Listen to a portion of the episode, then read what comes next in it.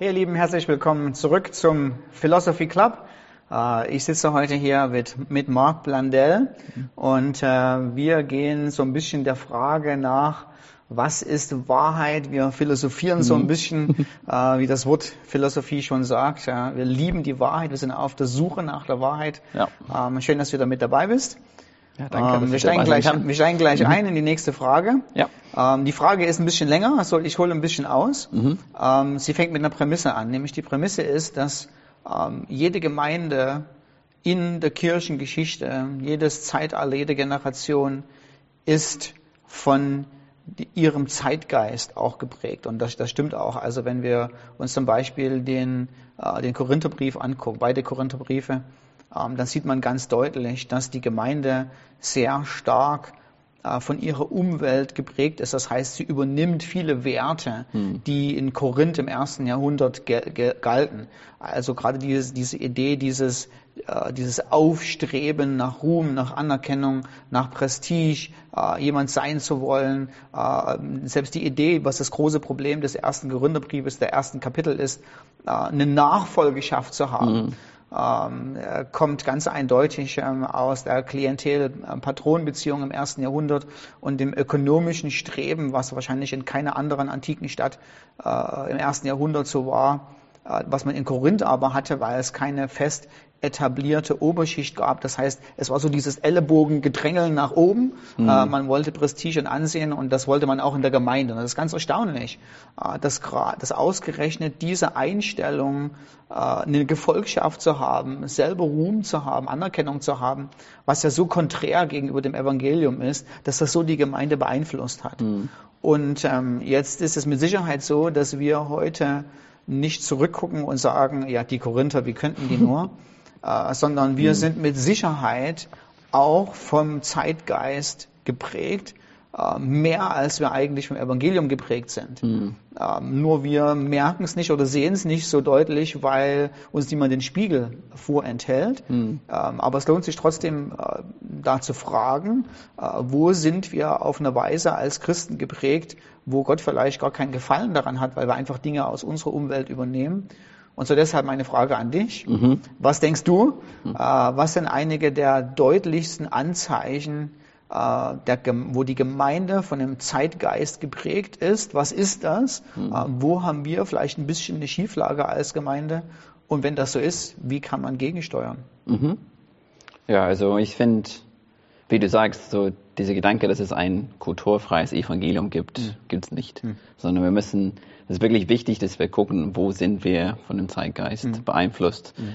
und was können wir dagegen machen. Mhm. Und ich finde, was man sehr stark sieht, so vor allem in der Welt, so was der Zeitgeist gerade ist, ist so diese Gedanke von Unabhängigkeit und Selbstverwirklichung. Hm. So der einzelne Mensch steht hm. im Mittelpunkt. Ja. Dieser Gedanke, dass wir zusammenarbeiten, für ein gemeinsames Ziel arbeiten, ist viel weniger, hm. sondern wie verwirkliche ich meine Ziele? Ähm, es geht um meine Träume. Und das sieht man selbst in Ehen. Mhm. So, die Ehe soll mir helfen, voranzukommen. Mhm. Und sobald die Ehe nicht das ist, was ich mir vorstelle, dann ist die Frau nicht die richtige oder der Mann nicht der richtige, dann finde ich einen neuen. Mhm. Ähm, und es ist so dieser Gedanke, was wirklich weit zurück zum Adam und Eva geht, so ich kann besser leben, wenn ich autonom lebe. Mhm. Wenn ich die Dinge selber in der Hand nehme und sage, ja, ich habe die Kontrolle, ich habe das Sagen, es läuft, wie ich es möchte. Und ich darf sein, wie ich möchte. Das ist sehr stark heute.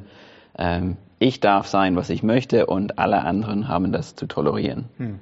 Also solange ich nicht ja, jemand anders sagt, wie er leben soll, soll niemand auch mir sagen, wie ich leben soll.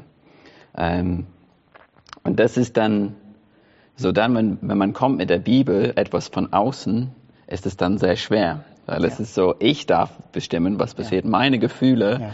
mein Empfinden bestimmt das und nicht etwas anderes.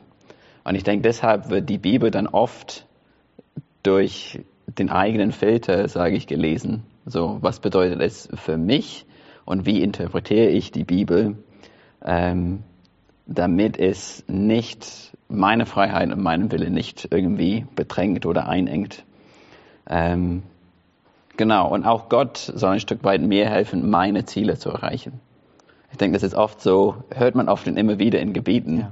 Das sind meine Ziele, Gott, bitte segne meine Ja. Pläne. Ja. Ich denke, wenn du, wenn du manchmal so Buchtitel dir anguckst, ne, so äh, die fünf Wege, wie du Gott dazu rumkriegst, ne, äh, dein, dein, dein, dein, äh, dein, dein ganzes Persönlichkeit zur Entfaltung zu bringen. Ne? Ja, genau. Werde ein besseres Du, ein, ein, ein Ja. glorreicheres Ich, Ja. äh, erfolgreicher, äh, schöner, also eigentlich dahin zu kommen, wo ich schon bin, aber okay. nee, aber, aber ist wirklich, ich meine, wir, wir machen jetzt Witze drüber, aber es gibt viele Leute, in Anführungsstrichen, die das gar nicht merken, Mhm. ähm, dass sie auf eine Botschaft reinfallen, Mhm. die eigentlich so konträr ist, äh, worum es im Neuen Testament eigentlich geht. Und es wird so Ja. als christliche Botschaft äh, vermittelt, ist aber eigentlich doch was ganz anderes, oder? Ja. Und es ist oft so, dass, finde ich, dass viele Bibelverse werden zitiert Ja. und viele Dinge gesagt werden, was, was Gott uns alles machen will, was Gott für uns machen will. Und es stimmt, es hat Vorteile, Gott nachzufolgen. Ja. Aber dieser Gedanke, dass es nur um mich geht, nur um das geht, was Gott mir geben kann, finde ich nicht in der Bibel. Ja. Ähm, und ich finde, das ist oft, was man, ja, es endet dann, wie gesagt, wie man die Bibel liest. Weil Ja. dann ist es dann sehr, Ja. was bedeutet das für mich und wie ich lebe und wie es mir helfen kann, besser zu leben, anstatt so dieses, was bedeutet mit Gott zu leben, wie ist Gott, was für eine Beziehung habe ich zu Gott. Das endet eigentlich viel mehr als nur, was kann Gott mir geben. Ja.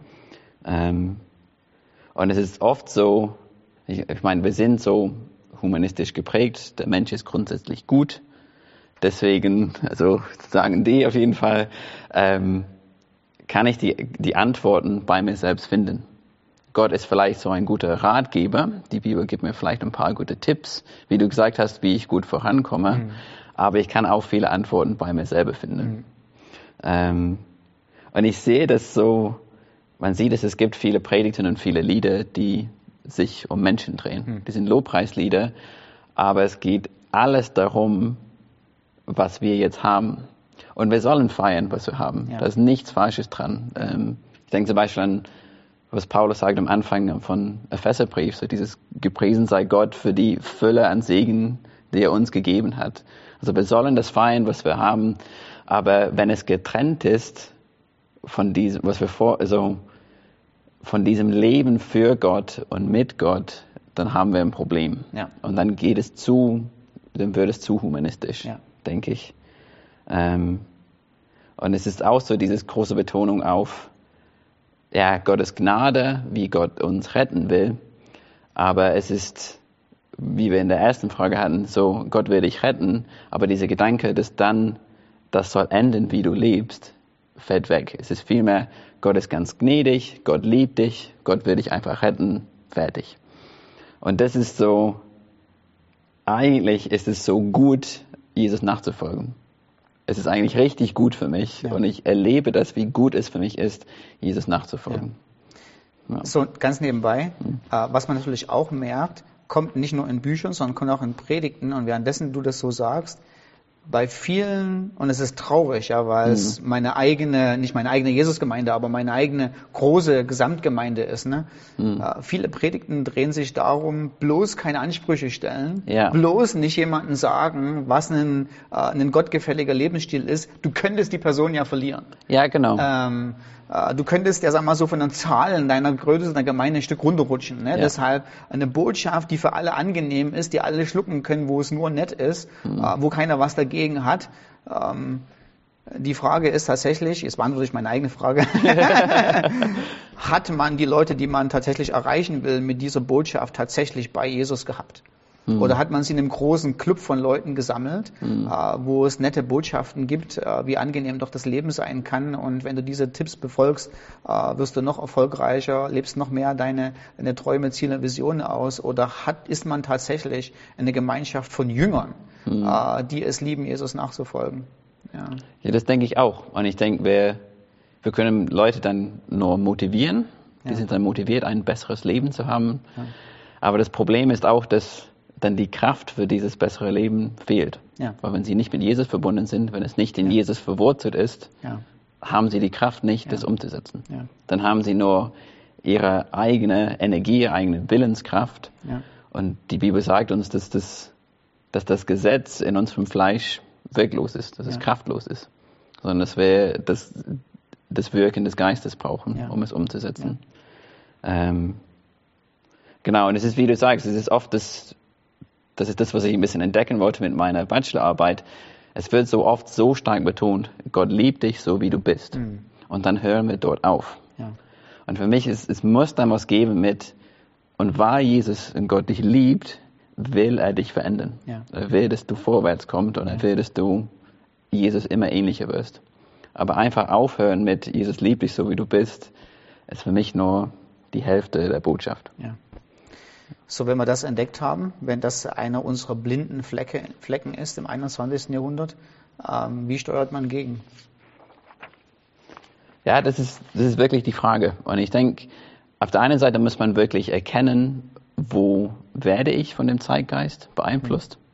Wie ändert es mein Denken und wirklich bewusst zu machen, wo ich nicht an die Kultur gebunden bin. Hm. Ähm, dass ich manchmal bei manchen Dingen weiß, ähm, ich kann da völlig anders denken, weil ich Christ bin Hm. und weil ich eine andere, aber ein anderes Fundament habe als der Welt, nämlich, dass ich auf der Bibel stehe. Hm. Und dass ich mir bewusst ist, das würde Menschen ärgern. Hm. Das würde ihnen nicht gefallen, wenn ich sage, gut ist, was Gott gut heißt. Ja. Gut ist, was die Bibel gut nennt. Ja. Anstatt zu sagen, gut ist, was sich gut anfühlt, Ja. wie es gerade ist. Leider. Das ist übrigens auch ganz typisch. Ne? Also eines unserer Markenzeichen unserer Zeit ist, fühlt es sich gut an, ist es richtig? Ja. Oder sollte ich es machen? Ja. Anstelle die Frage fragen, ist es wahr? Ja. Äh, ist es in Übereinstimmung mit objektiver Realität? Ja. Äh, ich denke, es ist eines der riesengroßen Herausforderungen unserer Zeit, dass natürlich, weil wir so reingerutscht sind, oftmals Wahrheit abgelehnt wird, weil sie intuitiv als unattraktiv gilt und etwas, was an sich falsch ist, unwahr ist, eine falsche Verheißung, falsches Versprechen macht, als attraktiv angesehen wird und lieber dem nachgefolgt wird, als dass ich mich frage, was ist wirklich wahr? Ähm, ich glaube natürlich, äh, dass wenn was wirklich wahr ist, ist letztendlich auch immer attraktiv. Ja. Also Gott ist ein glorreicher Gott, er ist ein glorreicher Gott der Wahrheit. Wir werden an ihm nichts entdecken, wo wir sagen, ach, ich bin auf der Suche nach Wahrheit, oh, das ist eine bittere Pille. Ja, Ja. Also äh, äh, meine Illusion wäre viel netter gewesen. Meine Illusion, wer Gott ist und wer mein Leben will, wäre viel angenehmer gewesen. Das ist natürlich völlige, völlige Dummheit. Ja. Ja. sondern auch wenn Wahrheit vielleicht am Anfang mal wehtut, sie ist im Endeffekt immer glorreicher, sie ist im Endeffekt immer würdiger, wertvoller und freudebringender als auf jede Illusion, die ich mich einlasse. Genau, das ist wirklich so. Und ich denke auch, es, ist, es hat mehr, ja, es, es hält einfach länger, Ja. solche Freude. Es Ja. ist nicht so, so vorübergehend, macht Ja. ein bisschen Spaß und dann ist vorbei. Ich brauche mehr, Ja. sondern diese Beziehung mit Gott ist so, er nährt mich richtig, gibt Ja. mir das, was ich wirklich brauche. Ja. Ähm, genau, und ich finde so, du hast auch gefragt, so was, wie wir dagegen steuern können. Ich, ich finde, was so wichtig ist, ist, dass wir wirklich klar kommunizieren, wie die Bibel Menschen sieht. Mhm. Also dieser Gedanke, der Mensch ist grundsätzlich gut. Ich schaue die Bibel an. Ich denke vor allem an so Römer 3, wo Paulus Vers nach Vers zitiert aus dem Alten Testament, wo er wirklich sagt, wie schlecht die Menschen eigentlich sind. Ja. Wie dringend wir eigentlich einen Retter brauchen. Ja. Und ich finde auch, ich weiß jetzt nicht mehr, wo es ist in Jesaja, wo er sagt, unsere, selbst unsere guten Werke sind wie dreckige Lumpen vor Gott. Ja. Das Beste, was ich bringen kann ohne Jesus, ist Ja. wie dreckige Lumpen. Ja. Und das muss man klar kommunizieren. Ja. Und Menschen werden es nicht genießen, Ja.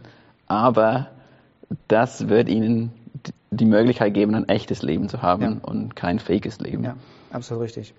Ich habe mal, wenn ich das so einwerfen darf, Mhm. ich habe mal ein Seminar gehalten über, über Gnade. Mhm. Ähm, und ähm, ich habe den Abend angefangen und habe gesagt, wenn wir über Gnade reden, müssen wir als allererstes reden, wer wir eigentlich sind ohne Christus. Ja. Ähm, und ich habe den Satz kaum zu Ende gesprochen, ähm, fing eine Frau an die Hand zu heben und zu sagen, oh nein, nicht schon wieder auf mich einhauen, ja, so welch schlechter Mensch ich eigentlich bin, ja. Mhm. Äh, können wir den Punkt überspringen und gleich zum nächsten kommen, ja. Mhm. äh, und ich habe dann in der Runde gesagt, es wird nicht funktionieren.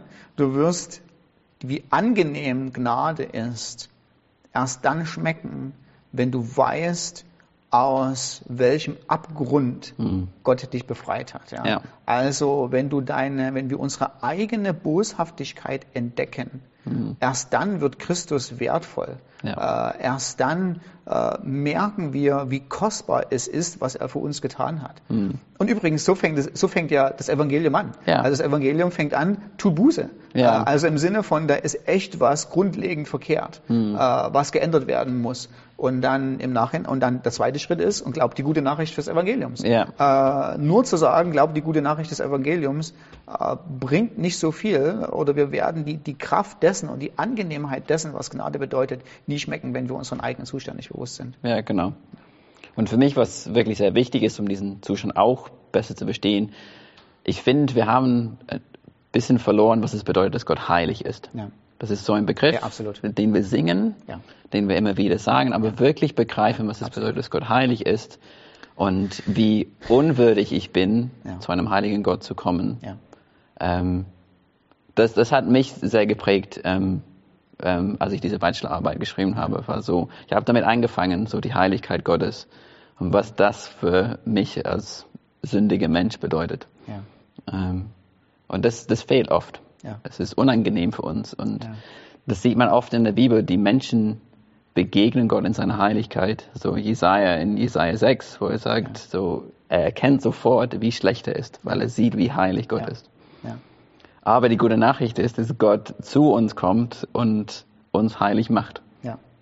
Und das ist so, wie du gesagt hast, je mehr ich entdecke, wie heilig Gott ist und wie sehr ich Gnade brauche, desto mehr entdecke ich, wie sehr ich Gnade brauche und je mehr ich feiere, was Jesus für mich getan hat. Absolut korrekt. Macht viel Spaß mit dir, Marc. Ich merke, wir sind auf einer Welle. ich würde sagen, äh, lass mich noch kurz beten zum Abschluss dieser Frage. Mhm. Ähm, und dann freuen wir uns auf die nächste ja. mit dir.